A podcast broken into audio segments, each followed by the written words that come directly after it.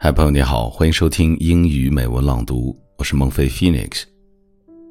电影《罗马假日》里有一句台词：“要么读书，要么旅行，身体和心灵总有一个要在路上。”那么，这个五一你选择怎样的方式来度假呢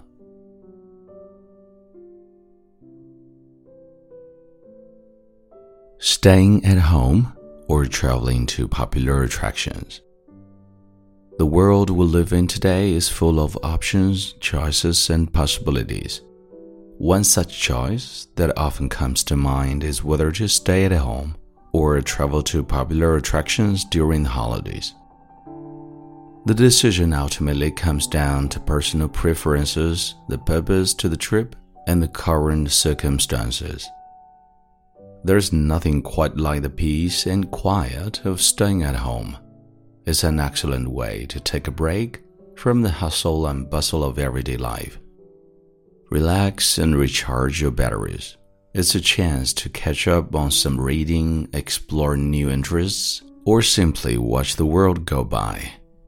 Staying at home can be a refreshing change of pace that allows you to focus on what matters most to you. But there is also something magical about traveling to popular attractions. It's an opportunity to discover new places, learn about different cultures, and meet interesting people along the way. Traveling is a chance to step outside your comfort zone, challenge yourself, and create unforgettable memories. Of course, the decision to stay at home or travel to popular destinations depends on many factors, like the purpose of the trip, budget, time constraints, and personal preferences. There's no right or wrong answers when it comes to staying at home or traveling to popular attractions. It's all about finding what works best for you at any given time. Sometimes a relaxing staycation is just what the doctor ordered, while other times the allure of adventure and exploration is too strong to resist.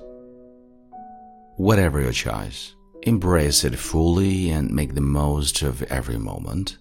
After all, life is about the journey, not just the destination.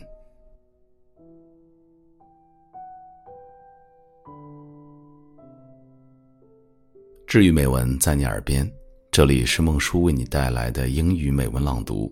今天的节目到这里就结束了，祝你五一快乐！See you next time，我们下次再会。